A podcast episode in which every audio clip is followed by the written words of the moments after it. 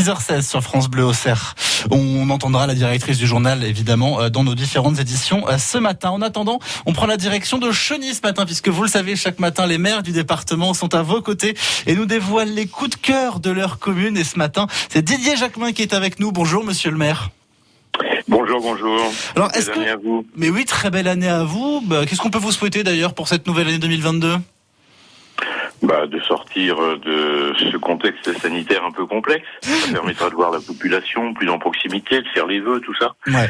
Ce serait mieux, ce serait mieux. On est tous, on est tous évidemment dans le même cas et dans le même souhait. Alors racontez-nous un petit peu, Cheny, où est-ce qu'on est, Pardon. Où est-ce qu'on est, ben, On est dans une euh, commune de 2500 habitants, au cœur de Lyon, c'est la deuxième commune euh, euh, de la communauté de communes de l'agglomération migénoise. Euh, on pourrait dire un, ville, une petite ville, un village à la campagne, proximité de la gare, au bord de l'Armançon, avec une particularité, c'est que Cheny a un pont qui permet finalement à la population, enfin ou les, les résidents qui viennent de de Chablis, euh, de Bonnard, de Bassou, de passer euh, ce, ce, petit fleuve qu'est l'Armançon.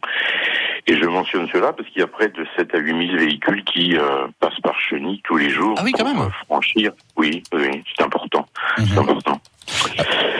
voilà, en quelques mots, finalement, ce qui ce qui peut caractériser, je dirais, Cheny. Mhm. Alors, bien sûr, après.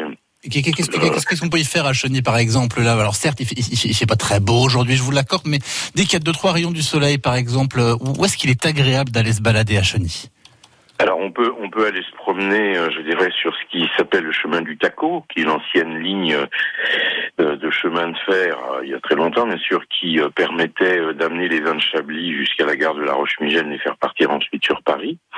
Euh, voilà, et on a euh, des espaces assez importants, je dirais, de promenade et de randonnée euh, autour du village. voilà, alors c'est vrai que quand il fait pas très beau, c'est pas forcément très agréable. Et puis après, bon, on peut aussi